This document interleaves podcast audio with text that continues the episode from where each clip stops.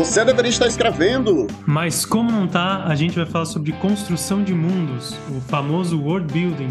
Eu sou Wilson Júnior, professor de escrita, escritor, autor do romance de ficção histórica 999. E comigo está Rafael, que agora sou autor real oficial é, com o lançamento do meu livro O Andira, uma fantasia inspirada nos povos originários, que está em pré-venda na editora Ronin. É só você colocar lá editora Ronin no Google vai aparecer o site deles, abre lá, já vai ter um banner bonitão com a pré-venda do Andira que tá com desconto, então corre lá e garanta seu livro para ver se eu sei escrever mesmo. Galera, tem que prestigiar, né? Tem que prestigiar aqui seu podcast, tem que estar tá fazendo conteúdos gratuitos para você. O livro tá R$ 59,90, tem um fretezinho que é show de bola para o país todo e é uma chaprosca que vai ter aí, ó, mais de 600 páginas, ou quase 600 páginas, nessa faixa aí. Um livro que você lê, depois serve de escuro de porta. Um livro que lhe educa, lhe inspira e você pode atirar num protesto e causar danos massivos em área. Praticamente uma arma branca, um livro como esse. Então você compra um objeto que ao mesmo tempo que vai lhe dar munição intelectual, pode ser usado também para defesa pessoal. Eu gostei do causa dano em área. Eu achei que é, é um livro de causa dano em área. Achei bom. É... Então é só ir lá, você pesquisa Editora Roni no Google, vai estar lá o banezão do Andira para você conferir. E na semana passada, quer dizer, né, no podcast passado, que nós atrasamos aí, mas pretendemos não falhar mais, a gente abriu aí a possibilidade de da galera fazer divulgação de projetos, né? E a gente recebeu uma mensagem do Luiz Felipe Sá, né? É um autor aí, tá várias publicações, vocês, né, se possível conheçam o trabalho dele, mas ele não veio divulgar a si mesmo, porque é, ele é um cara que, não sei, humilde. ele veio descobrir um. Ele veio divulgar um projeto né, que ele cuida, que é o clube de assinatura da Agência Polaris, que oferece contos inéditos de fantasia, ficção científica e horror por apenas cinco reais por mês. Então você paga ali esses cinco reais e vai ter ali durante o mês uma série de publicações né, de texto que você vai ter acesso para poder fazer a leitura. Então eu vou ler aqui ó, a mensagenzinha que ele mandou para mim. Se você é fã de histórias fantásticas e misteriosas, temos uma ótima notícia para você. O Clube Planetário é um clube de assinatura que oferece contos inéditos de autores nacionais independentes em versão digital com temas que vão desde a fantasia até o horror. Por apenas R$ reais por mês, você pode se tornar membro dessa comunidade exclusiva e receber histórias incríveis em primeira mão. Não perca tempo e junte-se a essa tripulação intergaláctica. Uhum. Então, ó, fica aí a sugestão de vocês conhecerem o projeto do Luiz Felipe Sá, dá aquela googladinha ali, Agência Polaris. É, como a gente está falando em podcast, ninguém tem como clicar em link, né? É sempre difícil. Então procura pela Agência Polaris para poder vocês né, o, descobrirem o Clube Planetário e fazerem essa assinatura aí. E melhor, né? Vocês vão estar tá tendo a oportunidade de estar tá conhecendo autores vivos que estão publicando, estão tentando construir as suas carreiras é, a partir desse projeto, né? E isso é fundamental, a gente advoga por isso aqui no Você Deveria Estar Escrevendo. E se você deveria estar escrevendo, você provavelmente é um escritor, vai descobrir também a forma de submeter seus projetos para a agência Polaris, é mais uma janela aí para publicação. Então, não deixa de ocupar esses espaços e não só isso, né? Apoiar financeiramente esses espaços para que eles possam continuar existindo. Jabares feitos? Não, tem mais um falando em autores vivos. Eita! é, teve mais um autor aqui que pediu para a gente divulgar o trabalho dele, que é o Pedro Henrique Rachinski. Eu acho que se pronuncia assim, não sei se, se eu estou pronunciando o sobrenome dele correto. Mas, enfim, ele elogiou aqui nosso podcast, disse que achou um programa muito legal, né? E ele deixou aqui um conto dele, que tá no, no blog dele, que é www.rickcwb. Rick é R-I-Q-U-E-C-W-B.com.br. E aí tem lá o, esse conto Anjo Negro. Também deixou aqui a página do Instagram dele, que talvez seja até mais fácil que o site, que é arroba ph. Rachinsky é R-A-C-H-I-N-S-K-I. Divulgações feitas, jabás feitos. Se você quiser mandar esse jabazinho também, é gratuito, a gente não está cobrando nada de ninguém, a gente está divulgando o projeto de autores independentes. E se você tem um projeto aí independente, um livro independente, fala com a gente que a gente vai falar aqui.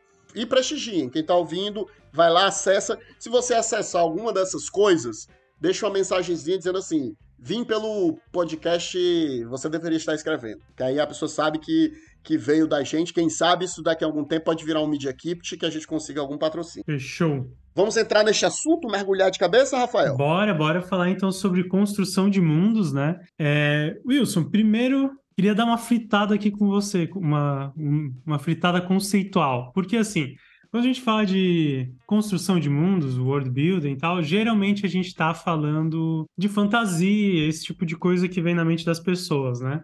Da coisa Tolkien, Game of Thrones, é, Harry Potter, por aí vai, né?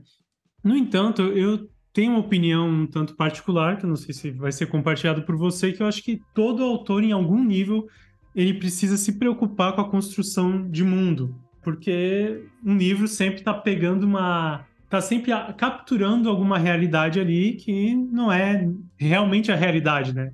É o jeito que esse autor tá vendo a realidade, ou seja, ele tá sempre construindo mundos. Não sei se eu tô tentando expandir demais esse conceito, mas eu acho que é um ponto importante que talvez alguém tá pensando em pular o programa, porque, ah, não sou escritor de fantasia, mas fica aí que eu acho que vai ter coisas interessantes para você também. Cara, Rafa, você tá certíssimo, assim, é, na sua opinião, eu concordo em gênero, número e grau. É, a verdade é que, mesmo que você não escreva ficção especulativa, você vai utilizar world building, né? Você vai utilizar a criação de mundo. A criação de mundo, na minha opinião, ela passa pelo conceito que você vai utilizar para para criar os personagens, passa pela temática que você vai estar tá Uh, elaborando e você vai estar tá abordando na sua obra. E, e, muitas vezes você vai precisar fazer leituras dentro daquelas temáticas para você se aprofundar é, nelas e saber como trabalhá-las bem e sabê-las como levá-las para a realidade. Mesmo que você esteja trabalhando um local que existe, você precisa é, pesquisar esse local, passar por ele geograficamente, usá-lo, visitar espaços para se inspirar né? Se é um local que você já visitou, se não é um local que você visitou, você vai ter que visitar ali através das ferramentas de Google, de Google Earth, essas coisas, para poder conhecer um pouco mais. Você vai pesquisar sobre fauna e flora e sobre ambiência, é, pesquisar vídeos e vlogs mergulhar naquele lugar para sentir um pouco mais como ele é, até porque o ambiente ele é parte da narrativa, né? É, até mesmo se o ambiente é um ambiente fechado, de uma sala, a espacialidade daquela sala vai ser um personagem. Se a narrativa se passa dentro de um ambiente fechado, aquele ambiente ele é extremamente importante, ele vai ser detalhado, ele tem o cheiro dele, ele tem o gosto dele, ele tem as pequenas nuances e detalhes, e construir esse local é fazer o world build. O mundo, né, o, o que está sendo construído aqui, é o mundo da narrativa, né? Que por mais que seja um mundo, uh, por mais que ele exista no mundo real, a sua versão da ficção vai ser sempre uma versão da ficção. Uhum. A gente não vai esgotar o tema do world building aqui, tá? Nesse episódio. Ele é um, é um tema muito grande. Eu espero que a gente retorne a esse tema explorando outras facetas, facetas específicas, né? Uh, do world building. Mas é, eu acho que uma das primeiras coisas a se pontuar sobre o world building é que eu considero o world building uma das maiores armadilhas para o escritor iniciante, até mesmo para o escritor experiente. Tá? É, e por que, que eu digo isso? Porque é muito gostoso criar elementos, pensar elementos. E quando você cria, e você cria, e você cria, e você cria, e você cria, existem dois perigos aí. Um é você cria tanto que você acaba ficando sobrecarregado e não conseguindo levar isso adiante, contar uma história com esses elementos que você criou. Ou dois, você quer colocar toda essa criação dentro da narrativa e aí você vai ter uma narrativa carregada da ferramenta descritiva, né, das descrições, de mostrar os elementos do mundo, que enfim, você criou e você acha massa, e provavelmente é, mas nem sempre a apresentação, ou até mesmo a própria narrativa, cabe uh, esses elementos aparecendo ali, né? Então, é, é, é, uma das grandes dificuldades que, que, que o world building traz para o autor é a questão da escolha, né? E eu, no fim das contas, eu acho que eu já repeti vou continuar repetindo isso. A construção de uma narrativa é um embate de escolhas, né? O que é que você escolhe mostrar ou não mostrar, o que, é que vai aparecer ou não vai aparecer na história. E, obviamente, quanto mais você cria, mais você vai ter que escolher, mais difícil vai ser fazer essas escolhas, mais fácil você errar no ato dessas escolhas. E aí, Rafael, eu queria saber o que você pensa. Eu disso. acho que aí vem um ponto legal que eu aprendi mais na prática do que, do que lendo e me informando sobre. Mas eu acho que assim, o world building tem um problema que a galera vai pesquisar como construir meu mundo, alguma coisa desse sentido, e geralmente vai vir uns papos, às vezes vem até planilhas, de assim, ah, você constrói como é a economia do seu mundo, como é a geografia, como é a magia, como é a política, como é as culturas, as religiões. E aí esses departamentos para você preencher com a, com a sua construção ali, né? No entanto, eu acho que isso aí é um pouco uma armadilha, assim, né? Primeiro, pelo fato que o Wilson falou, que às vezes você vai construir mais coisas do que você realmente precisa para contar a sua história. E segundo, porque esses conceitos, quem divide é a gente, né? Eu acho que mais importante em você pensar esses departamentos de economia, de religião do meu mundo, é na verdade você pegar a sua, a sua ideia, o seu ponto de partida do que, que esse teu mundo tem de diferente e começar a desdobrar ele. Eu acho que esse é o caminho mais interessante do que você já tentar sair pensando economia, religião e outras coisas, né? Eu vou dar o exemplo do Andira, né? Porque eu quero vender o Andira, mas também porque é a minha experiência mais recente em construção de mundos, né? Eu queria escrever uma fantasia clássica, mas em vez de me inspirar lá nos nórdicos, nos vikings, nos gregos, nos egípcios, essas coisas que já já surgiram muito na fantasia, pensei em, abrasileirar o negócio, tentar trazer para uma pegada mais nacional. E onde eu encontrei isso foi me inspirando nos povos originários, né? Então a minha ideia foi como é que eu faço essa fantasia, esse gênero de fantasia assim clássico e tal, mas agora com esse twist do é, brasileiro, vamos dizer assim, né? E aí foi meu ponto de partida, eu comecei a desdobrar essa ideia. E, e dessa ideia que foi surgindo as questões econômicas, os funcionamentos diferentes desse mundo, eu fiz um certo retrofuturismo, vamos dizer assim, entre aspas gigantes, né? De imaginar como, esse, é, como os povos originários teriam se desenvolvido no sentido tecnológico e econômico se não tivesse tido a invasão europeia. E aí, claro, a gente se inspira em outras experiências, como os, os maias, os astecas, os incas, né? Que é o que a gente tem mais próximo disso, mas enfim. E aí a gente começa a perceber também que a, a questão de o que, que significa religião, o que, que significa economia, não necessariamente tem o mesmo sentido que tem para a gente, para esses povos. Então, por isso que eu acho que é importante você desdobrar a ideia é, e não partir desses princípios, né? Então, dando um, um exemplo idiota aqui, é, se você pensa em, pô, não, vou fazer um mundo onde a bolinha de gude é sagrada. Pô, sabe, a galera joga ali. É bolinha de gude aí também, Wilson? Bila a bila é sagrada. Eu vou eu um mundo onde a bila é sagrada, a galera joga a bila pra caramba e é um negócio sagrado. E aí você vai pensar, pô, tem as datas ali festivas da, da bila, e pô, essas datas é, gera uma atração econômica para os templos e para as cidades. Ah, mas é porque daí vem muita galera assistir as partidas, aí começa a juntar grana, mas também tem uma importância política, né? Porque os políticos usam uma estratégia meio de pão e circo ali em volta da bila. Então aí você começa a desdobrar a ideia.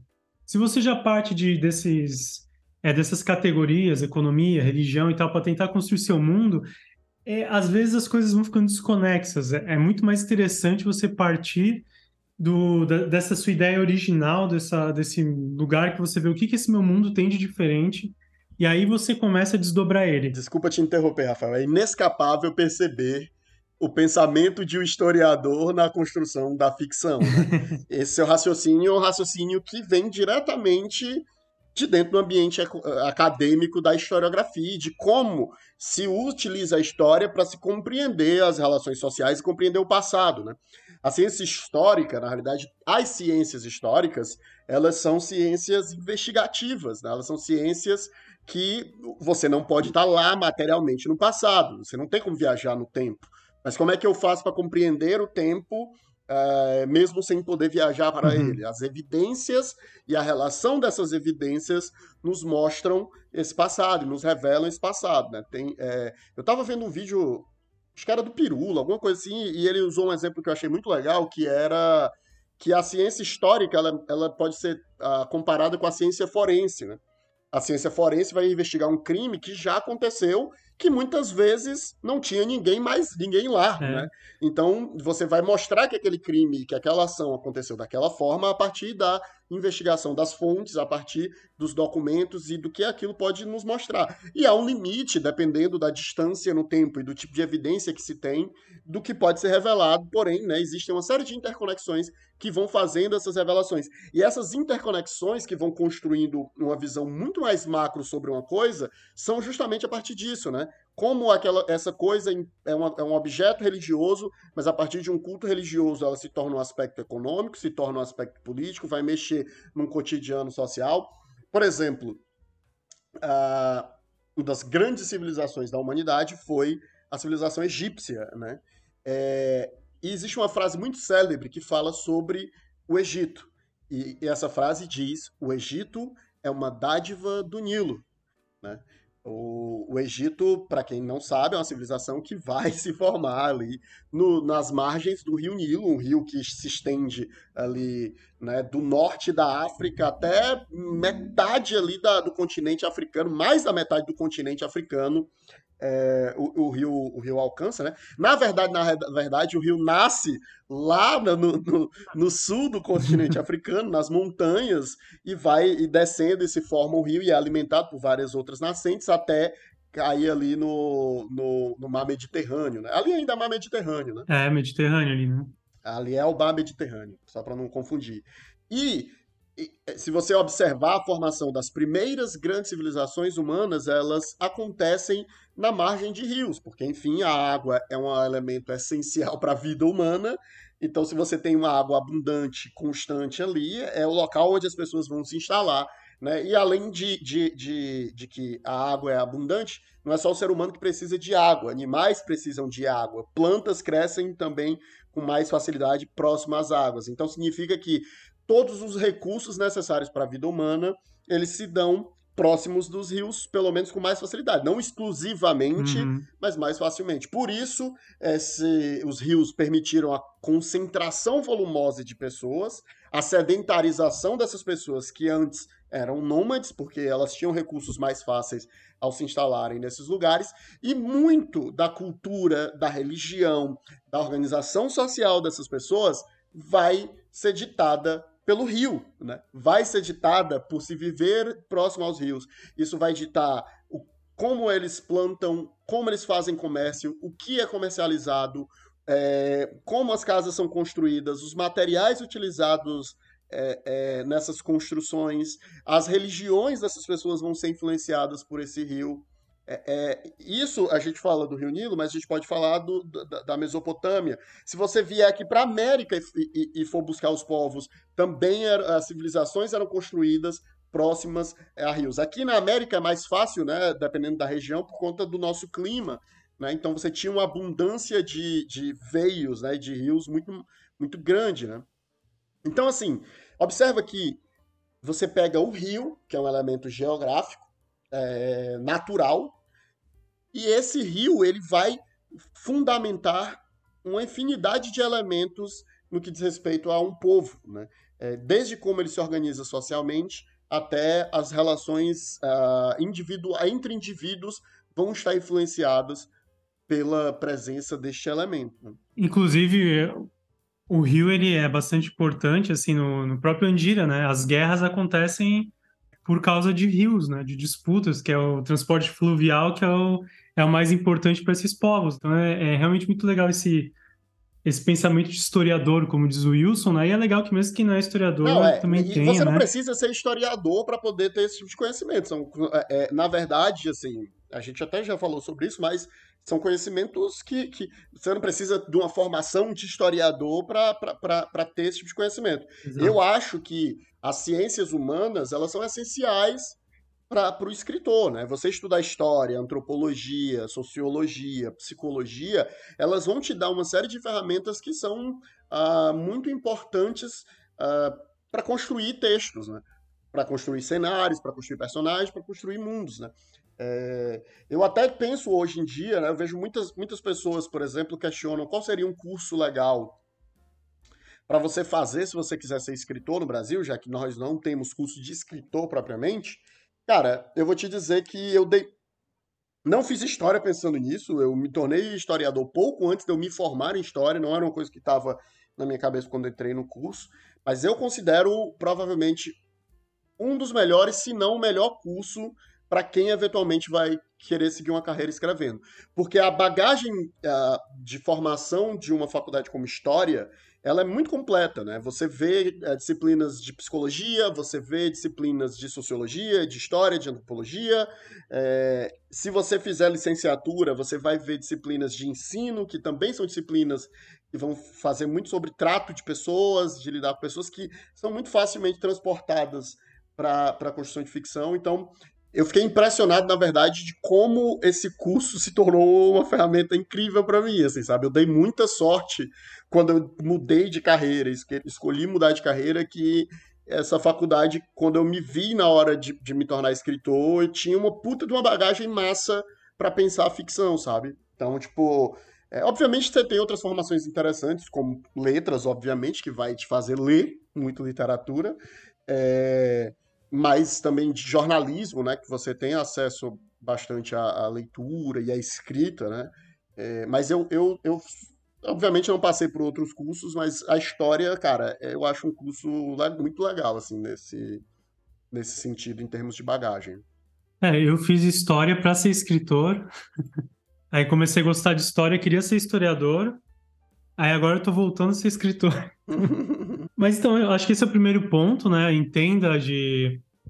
Aliás, o primeiro ponto é desdobre a sua ideia original. Não sai tentando identificar economia, essas coisas depois. Não cria separado. Esses né? conceitos... Não cria. Cria um. Cria, Exato, não, não cria, cria essas coisas. Essas, é, essas coisas não existem individualmente. Existe um. um escolha um, um, um objeto que vai servir como um núcleo e expanda esses conceitos a partir desse núcleo, né? E aí esse núcleo, a gente tem um exemplo aqui do Rio Nilo, né? Do, do rio como como um lugar para onde se expande as coisas, se cria muita coisa, mas podem ser outras coisas, né? Podem ser outros objetos. Como a bila. Como a bila que o, que o, que o Rafael usou usou de exemplo, né? Mas você pode escolher um. E, e, é justamente você ir pensando como isso vai se interconectando e moldando aquela sociedade, né? aquele lugar. Então, acho que essa é a primeira dica, né? Desdobre isso. A segunda dica é conheça ciências humanas, história, pelo menos o básico, para você conseguir ter um vislumbre melhor do que poderia acontecer nessa sua sociedade. E eu acho que daí a gente entra num outro campo que ele tem uma coisa um tanto subjetiva, eu diria. É uma parada que também é, é tá sempre no manual do world building, que é a verossimilhança, né? a consistência desse seu mundo. Às vezes eu acho que se exagera um pouco nesse, nesse aspecto da, da seguinte forma. Essa verossimilhança ela tem que existir na mesma medida que o seu texto está se propondo. Explico, se o seu universo é lúdico, ele é um universo mais brincalhão e tal, ele vai ter uma verossimilhança dentro daquela coisa lúdica. Então você não precisa ficar extrapolando o raciocínio para todos os lados ele tem que ter né, uma lógica que funcione para aquele mundo, para as expectativas que você cria no seu leitor. É, eu acho que certo? eu acho que para além de, de, de verossimilhança, quando você está pensando no worldbuild mais expandido, né, e, e nessa ludicidade que você está falando, ou seja, se você vai meter o louco e criar uma parada muito diferente, é mais interessante, mais interessante do que a verossimilhança é o respeito de uma coerência interna, né? É, é você respeitar aquilo que você mesmo estabelece para aquele mundo. Né? Mesmo que muitas vezes esse mundo comece a parecer extremamente alienígena para aquilo que nós compreendemos como mundo, né? manter-se uma coerência interna. E ela deve ser mantida, só que o, o ponto que eu queria trazer aqui é que se você pegar grandes franquias e grandes universos construídos, né? Você pega inconsistência se você for, for chato, uhum. né? É aquela coisa assim, sei lá, tô, tô vendo ali o Mandalorian, que é do universo Star Wars. Star Wars é, é, é um show de, é, de inconsistências se a gente quiser ficar procurando por elas, né? De como as coisas funcionam no universo e tal. No entanto, é, por que, que é um universo que ainda funciona, né? Na maioria das vezes. Ultimamente não tem funcionado tão bem, mas, mas ainda funciona. Não, não aceito esse comentário. Recentemente, Star Wars funcionou em sua melhor versão, que se chama Andor. Só, só por, esse, não, só bem, por aí já não, não importa o quão ruim foi Boba Fett, não importa se essas temporadas de Mandalorian deram uma bambeada. Andor compensa até o episódio 9. Não, compensa o episódio compensa, 9 aí compensa, um pouco. Compensa. Andor é, Acho que a gente foi longe Andor demais. é tão bom que ele apaga que o episódio 9 foi ruim. Não, quer dizer, não apaga que o episódio 9 foi ruim, ele continua terrível, mas ele volta a fazer Star Wars ser uma coisa boa. Tá quentinho no coração. Tá quentinho no coração com Star Wars. É. De todo modo, voltando à construção, Star Wars é um exemplo desse, que ele tem suas inconsistências e tal, se a gente quiser procurar por elas, mas as histórias muitas vezes não se propõem a isso. O próprio Andor, como por exemplo, é, se você for pensar na, na, questão política com os Jedi, com aquela coisa toda de extrapolar Andor, talvez comece a ficar um pouco estranho, mas a história que ele se propõe a contar, ele entrega a consistência. Uhum. Então, acho que isso é muito importante a gente ter. Por que, que eu digo isso? Porque eu, é, na minha jornada como construindo mundos, né, eu me vi muitas vezes indo atrás de respostas que provavelmente meu leitor não estaria perguntando. Mas é porque eu ia me pirando e é aquele exemplo da moeda que eu dei. É, que eu fiquei, por exemplo, tentando entender todo o sistema econômico, como é que ia funcionar a moeda. Ah, que negoci... antigamente eles negociavam com semente de cacau, né? Como prêmios mais, mas aí depois a, a cunhagem surgiu de tal modo e, e no fim nem eu estava gostando daquilo. Eu estava achando chato e não era uma pergunta real, não era uma pergunta que a minha história provocaria aos leitores, né? Então acho que isso é importante, assim, se, se, se a sua história não vai para aquele caminho, ela não provoca os leitores naquele sentido, você não precisa responder, você pode manter ali um, um charme, vamos dizer assim, do, é, do seu world building, você não precisa responder tudo, você não precisa apresentar cada detalhe para tentar dar uma super consistência. Que a gente é, vê isso. Isso é Desculpa te interromper, Rafael. Isso para mim é fundamental que você está falando, que é aquilo que a gente fala, que é escrever aquilo que sua história precisa. Então é, é, sobre isso, assim, sobre perceber o que é que sua história precisa, o que é que você precisa contar para sua história. E isso guiar o seu world building. Então eu acho que quando você vai pensar o world building, ele deve ser uma segunda etapa e não uma primeira etapa do processo de criação. Acho que primeiro você pensa na história que vai ser contada, o que é que você vai querer contar, qual é o caminho que vai ser tracejado dessa, dessa história, quais são os conflitos dos personagens que vão aparecer nessa narrativa, e a partir disso você pensar elementos de world building. Porque, por exemplo, você está citando o exemplo do Andira sobre uma viagem que você fez sobre a questão financeira e econômica do livro. Se uhum. em algum momento fosse entrar na narrativa todo um plot sobre uma conspiração financeira, né, uma questão de manipulação de dinheiro, que um dos personagens da história é um cara que lida com essa questão do dinheiro e de troca, e é um comerciante e tal, e essa parte de, de dinheiro é uma parte extremamente importante, aí você podia gastar todo esse tempo de pensar essas correlações financeiras. Se sua história nunca vai chegar nesse caminho, não tem necessidade disso. Você cria o básico para que a história funcione, para que essas relações funcionem. Você não precisa explicar todos esses elementos. Então, é, é, é, é eu acho que o world building, quando ele é utilizado para narrativa, é, ele deve ser pensado depois da história. E quando eu digo depois da história, eu digo da estruturação da história, do conflito principal, que são questões que muitas vezes passam por um caminho muito mais abstrato. Meu personagem quer viajar do ponto A ao ponto B. Não importa qual é o mundo, é do ponto A ao ponto B. Aí daí eu posso pensar quais são os obstáculos que ele vai enfrentar do ponto A para o ponto B. E aí eu vou pensando e botando. Aí a partir desse momento eu começo a pensar em questão, por exemplo, da geografia do lugar, porque meu personagem vai viajar por esse espaço, então eu preciso de um obstáculo que seja uma floresta. O que é que tem nessa floresta? O que é que vai ser o obstáculo nessa floresta? Ele vai passar por um rio. Ah, como é que é esse rio? Ele é um rio caudaloso? Ele é um rio papapá? Ele vai precisar cruzar uma cordilheira. Pô, qual a altura dessa cordilheira? Quantos tempos? Então, é, é, é, é pensar os conceitos da sua história, a forma como ela vai ser ambientada e construída do, e depois pensar nos ambientes. Porque, sei lá, você pode querer contar uma história que se passa num lugar extremamente futurista, que o cara passa o tempo inteiro na sala dele. E aí você tem que pensar nos elementos e eletrodomésticos e eletrônicos e as coisas que vão chegar talvez na porta dele e o que ele vai ver através da janela, mas nunca muito mais do que isso, né? É, é, e é uma história futurista. Né? Então, é, uhum. é, é, e aí você não perde tempo, né? você não se perde nesse mundo, porque, mais uma vez, é divertido, é gostosinho, é legal pensar em, nesses, nesses detalhes. É um negócio que. E é isso que eu tô dizendo. É, é, um, é um buraco na toca do coelho, entendeu? É muito fácil de você entrar nela e se perder ali dentro e perder o senso do que é a história.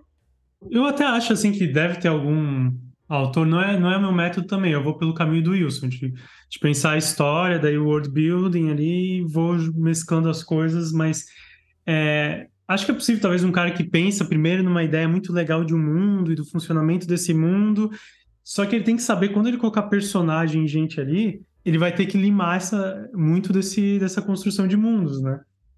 Porque é como se fosse uma parada de argila, né? Tu tá construindo teu mundo, então tu faz uma bolinha né, de, de argila, lá vem as metáforas merda, né? faz uma bolinha de argila, e aí você começa a colocar prédio, bicho, gente, templos religiosos e tal nessa bolinha de argila tal, vai inventando um monte de coisa, mas no fim tu vai ter que lixar a parada para ficar redondinha de novo, para ser uma história redondinha. Então é isso. Você vai ter que sempre parar essas coisas que você desenvolve muito além, né? O Andir é cheio de exemplos dessas paradas, eu, tô, eu, só não tô dando porque eu tô com medo de dar spoiler, mas.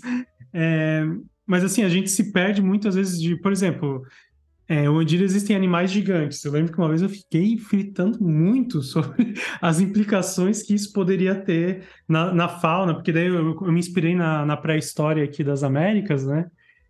E na pré-história é muito engraçada. A nossa pré-história que é um negócio meio fantástico, assim, né? Tu tem preguiça de não sei quantos metros de altura, tu tem tatu gigante, é, é uma doideira, né? É, na, é, na, realidade, esses animais, esses animais desapareceram, alguns desses animais desapareceram não tão antigamente, né? Porque, tipo, por exemplo, o tigre dente-sabre conviveu com o humano, né? O mamute, se eu não me engano, a preguiça gigante ainda existia depois da dispersão dos hominídeos hum, e tal. É, aí tu me eu, pegou, não sei. Eu, eu, eu, tenho minhas dúvidas se, se a preguiça é gigante, né? Eu, qual era o outro animal grande? Tinha uns outros animais. Tem, tem a assim. titanoboa, que é aquela serpente gigante. É, eu acho que há aí um, alguns, desses, não sei répteis, répteis é mais antigo, mas esses mamíferos gigantes eu acho que ainda estavam na dispersão, depois que a dispersão humana chegou. Não sei se quando chegou na América, aí fica, fica a minha hum. dúvida, né? É, mas a preguiça gigante me parece muito um animal que o ser humano extinguiu porque era fácil de caçar e tinha muita carne. Pode ser. É, então, pode ser. E aí, enfim, justamente pensando nessas coisas, aí eu comecei a pensar nas implicações. Daí eu li umas paradas também que, por exemplo, é, a, a titanoboa, que é tipo uma jiboia gigantesca, ela foi extinta por questões climáticas e tal.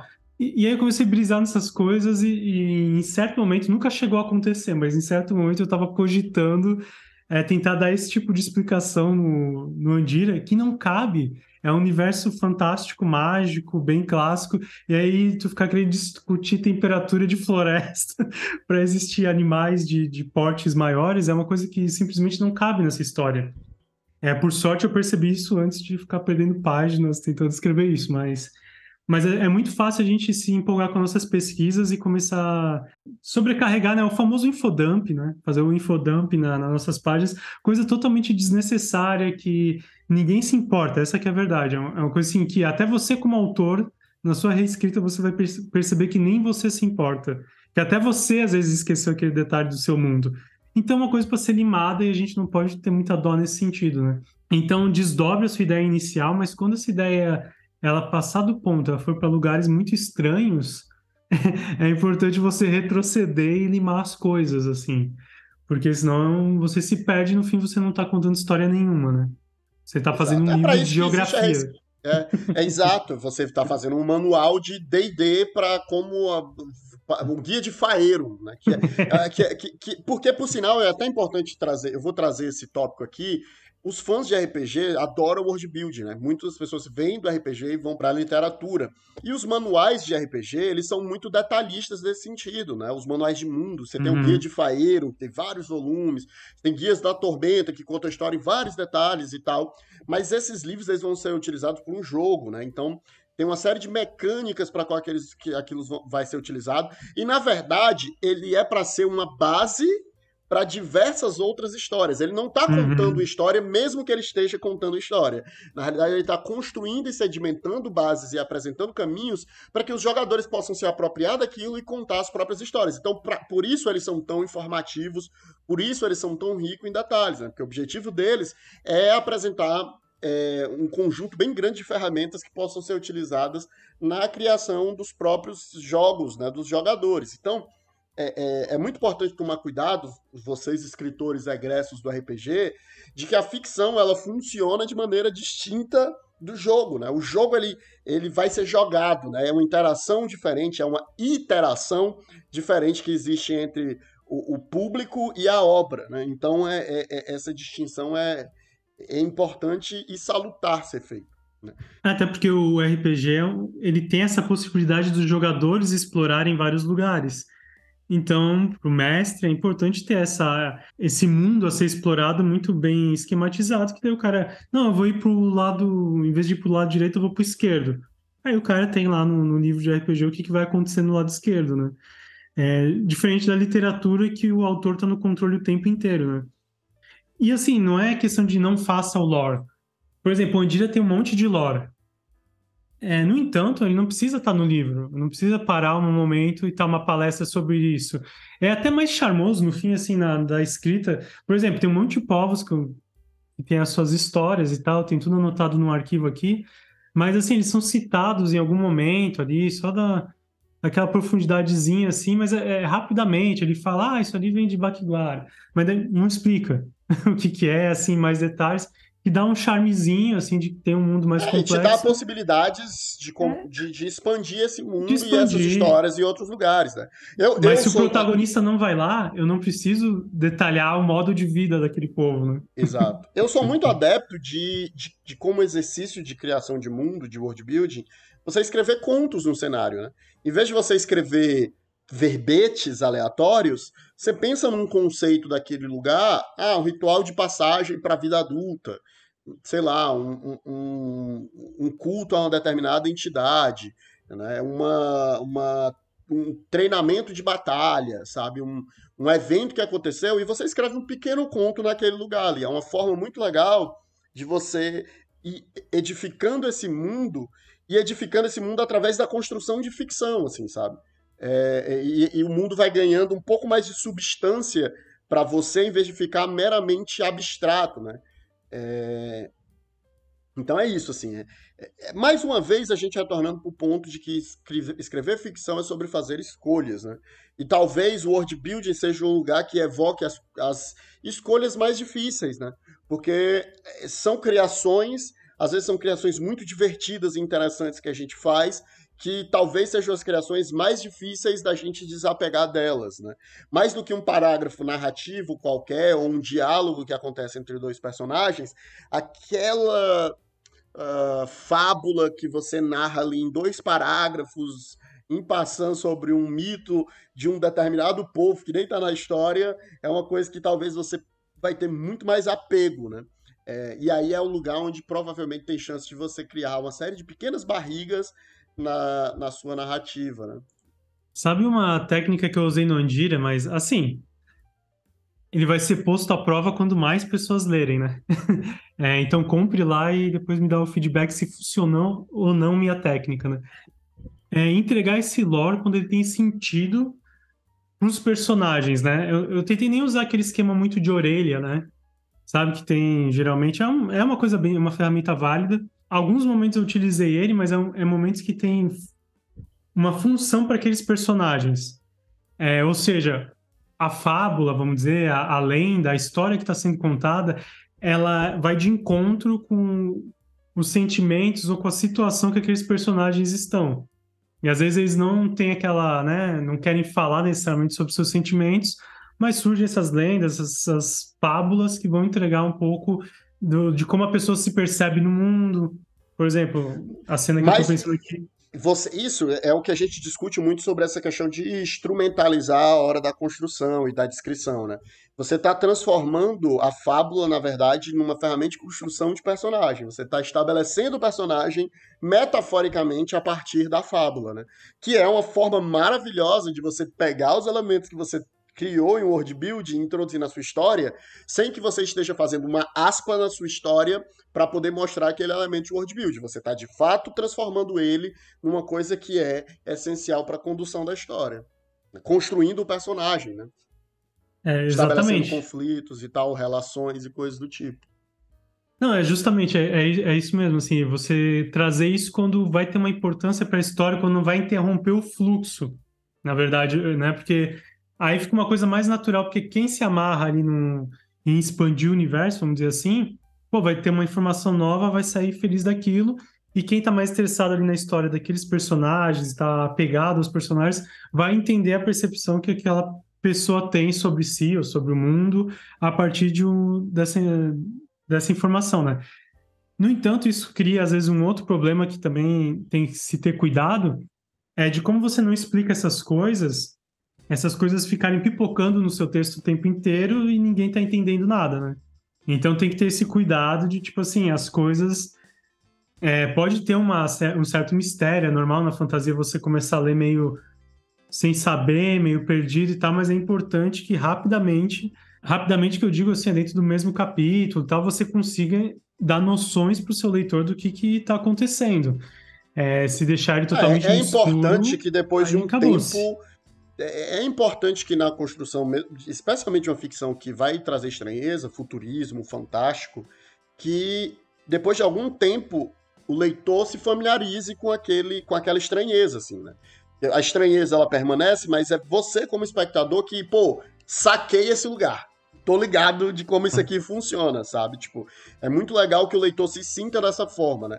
Esse estado, per... a não ser que a proposta narrativa seja uma proposta realmente de confusão, de estranheza completa, é importante que até o fim do primeiro ato, pelo menos, pô, saquei, entendi a mecânica, entendi como é que funciona, tô ligado dos Paranauê. Obviamente ele ainda vai ser surpreendido e ainda vai apresentar novidades, mas ele já entendeu a lógica daquele lugar, né?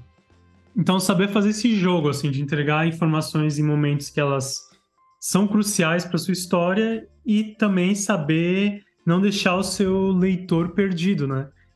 É, deixar o cara flutuando sem entender quem é quem, o que está acontecendo, que também é, é, é, uma coisa assim que faz a pessoa largar o livro, né? Então, tomar cuidado com esses elementos e, e saber mobilizar. Como o Wilson falou, também focar às vezes numa história menor eu acho que é interessante porque o Andira começou como um conto, né? Então, eu acho que isso ajudou porque aí você diminui a quantidade de personagens que vão estar presentes naquela história e isso ajuda você a ter um controle um pouquinho melhor das coisas, né? Porque quando a gente está construindo o mundo, daí a gente já pensa em cinco, seis povos ou raças, né? Dependendo da, do tipo de fantasia que você está fazendo. E aí você já quer ter um de cada cada tipo no grupo e misturar, e, e aí cada um tem sua filosofia, sua religião, e tu tem que tornar tudo aquilo coeso e fazer a galera ainda trabalhar junto, e o negócio começa a descambar um pouco, assim. Então, é, sempre tem que ter essa certa contenção, você tá construindo o mundo, tá expandindo ele, mas para você conseguir tornar aquilo viável de acontecer, você tem que segurar um pouco a sua onda, assim, né? Ah, você tem que lembrar que o desafio de escrever um romance, por si só, já é grande, né? Então, se você mesmo tá começa a, a, a arrumar coisas que vão dificultar esse processo, aí vai ficar muito mais difícil, né? É de fato um processo extenuante o ato de você escrever romance, né? Então, é, é, essas limitações autoimpostas, né, essas escolhas e esses sacrifícios que você faz, especialmente nas primeiras obras que você vai escrever, só vão beneficiar as obras. Né? Eu acho que a partir do que você vai se adaptando e escrever um romance não se torna mais um desafio, digamos assim, o ato de escrever um romance não é mais um desafio, aí eu acho que você se permite a se desafiar com outras coisas, né? O volume de personagens, o volume de plots e de elementos que você vai ter na sua história, né? Mas vale lembrar que escrever e manter a coerência, e manter ritmo, e manter interesse por 200, 300, 400 páginas é um bicho complicado, né? É, é então, se respeite, respeite a sua obra, respeite a história, né? E, e, e faça escolhas acertadas. E eu me encaminhando para minha última dica, né? Talvez o Wilson tenha mais assim. Insira a construção do seu mundo no seu texto, na sua narrativa. Parece meio óbvio, mas o que eu quero dizer com isso? Por exemplo, no Andira, vários momentos tinha lá as pessoas fazendo referência a segundos. Ah, um segundo. Ou, tipo, já, já era hora de tal coisa. E esses conceitos não fazem muito sentido nesse, nesse mundo, né? E mesmo eu, enquanto narrador, né, que se entende que o narrador tá meio fora daquele mundo, tem que se tomar cuidado com as palavras usadas, porque o narrador, ele também pode te tirar muito rapidamente daquela, daquela imersão, né? A questão não é tanto você usar termos contemporâneos, que isso é normal, né? A gente parte do princípio que toda fantasia é uma tradução, vamos dizer assim. Mas o problema é você dar uma brisada em coisas assim, por exemplo, de psicologia, sabe? Às vezes tá falando assim, pô, os personagens lá no mundo onde nem existe esse tipo de ciência e tal, e daqui a pouco alguém vira assim pro outro, não, você é muito inseguro, né? Então você tem que cuidar mais de você, ter autocuidado, sei lá, alguma coisa assim. Aquilo não dialoga naquele universo, né? E aqui eu dei um exemplo de diálogo, mas isso enquanto narrador também. O narrador também tem que respeitar aquele universo, né? Se o narrador ele começa a, a fazer referências que não cabem lá, começa a ficar estranho, né? Por exemplo, sei lá, eu vou falar do tatu gigante, eu falo assim, ah, ele tinha um tamanho de uma caminhonete, tá ligado? Tipo assim, isso, isso quebra a imersão, isso não faz sentido, né? Uhum. É, é, é assim, eu sempre dependendo de quando vai se fazer world building, etc. Eu, é, é, porque a, tem uma diferença numa obra que tem um, esse pé de ficção histórica, que tem a tua, e obras que vão criar mundos inteiros fantásticos, né? Mas tem um, por exemplo, os, os autores adoram criar medida de, de, de, distância, medida de passagem de tempo, essas coisas assim, né? E, eu fico pensando, obviamente, quando se trata de ficção histórica, é legal uh, você observar esse tipo de coisa, né? Porque a dimensão de passagem do tempo é diferente, né? A pessoa da Idade Média, por exemplo, ela percebe a passagem do tempo de uma maneira completamente diferente da gente, né? Vocês precisam, por exemplo, compreender que o relógio, relógio de pulso, né, é uma coisa muito moderna, né? O ponteiro do relógio que marca os segundos, por exemplo, na realidade, o próprio ponteiro dos minutos já, já é uma, uma invenção moderna, do segundo já é uma invenção ainda mais moderna, né? O trabalhador, por exemplo, camponês da, da, do, do, medievo, ele seguia pelo trabalho, né? Então, quanto, é, quantas distâncias ele percorreu tocando o gado dele, né? Quantos palmos de terra ele arou, né? É, é, é um artesão, por exemplo, quantas redes ele fiou, né? Ali ele teceu. É, é, isso é que mede o dia de trabalho, que mede o dia dele, né? Isso, essa característica de botar o segundo e perceber o passado de uma hora é, é uma coisa muito particular da modernidade, né? Da mesma forma a questão das distâncias, né? A pessoa, a galera do interior ou do século XIX, pô, o que era uma distância de caminhada para eles, não é a distância de caminhada pra gente, entendeu? A galera não. andava muito, assim. Tem até um exemplo sobre o tempo do, do Thompson, né? Que ele fala antes das fábricas começarem a regular a hora de trabalho e tal pelo relógio, as pessoas não falavam, tipo, ah, um minutinho, um segundo, né? As pessoas falavam, ah, o tempo de uma mijada. Ou seja, a referência de tempo era uma, uma, atividade, né? Ah, isso é o tempo de uma mijada, não é um segundo, né? um minuto. Uhum. Então, você não precisa ser tão radical, depende do seu mundo Sim, é sim, aquilo sim, que a gente falou, as expectativas que o seu mundo cria para as pessoas, né? Ah, eu estava falando mais desse diálogo também com a linguagem, né? Você também compreender uhum. que, que a passagem do tempo influencia não só no, na percepção de, de, dessas questões de medir, de observar o tempo passar, de, de série de coisas. Então, ah, pô, se você está fazendo uma fantasia que trabalha com uma dimensão temporal pré-industrial, você tem que talvez conhecer os conceitos de, de sociedade daquilo, né? Para não escrever uh, aquela sociedade que você está querendo ter um diálogo de medievo, por exemplo, como se fosse uma sociedade pós-industrial, com mentalidade pós-industrial. Né? Da mesma forma que a antiguidade, as relações de atividade são diferentes. Relação de trabalho servil, relação de trabalho escravo, tem uma infinidade de coisas. Né? Então, é, é, é compreender isso. É, é e, a, é a mesma lógica de compreender, por exemplo, o que é o comércio para um povo nativo é, é, é ameríndio, né, da, da, da, nativo da América pré-colonial, e, e, o que é o comércio para um europeu né, do, no, ali no centro do mar Mediterrâneo, sabe? Então, é, é, é, é essas dimensões que são importantes compreender, até para que você possa, de uma maneira mais natural, na própria voz narrativa, uh, construir esse senso de temporalidade, né? É, é, que essa é uma das grandes dificuldades do ato de você construir é, é, ficções que se passam ou em mundos diferentes ou em tempos diferentes, né? Que é a voz narrativa dialogar com, com o mundo que você está apresentando para o seu leitor, né? E isso você faz através de pequenos detalhes, né? É uma escolha de palavra, é, é um, a forma de, de, de dizer, né? A forma, talvez, dos personagens se relacionarem. Isso tudo meio que serve como um fio guia para que você possa construir um mundo não apenas coerente, não apenas verossímil, mas que permite que o seu leitor mergulhe nele. É, perfeito. E, e aquilo, assim, não, não entendam errado. A gente não está falando se, que você precisa fazer um texto super rebuscado, porque é de outra época, é, com, começar a usar termos de, de épocas distintas, etc. Não é necessariamente isso, né? É uma questão de você ter essa coerência interna do seu mundo, né? É isso, Rafael? É isso, acho que a Acabou gente... suas dicas? Acabou suas dicas?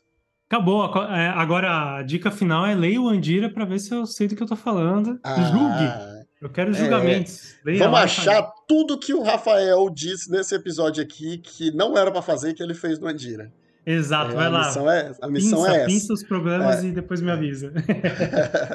Galera, não é o objetivo desse podcast esgotar uma temática. Eu acho que talvez a gente possa trazer um quadro no programa só sobre o world building. Não sei se o Rafael se anima, mas eu sempre quis fazer um conteúdo desse tipo.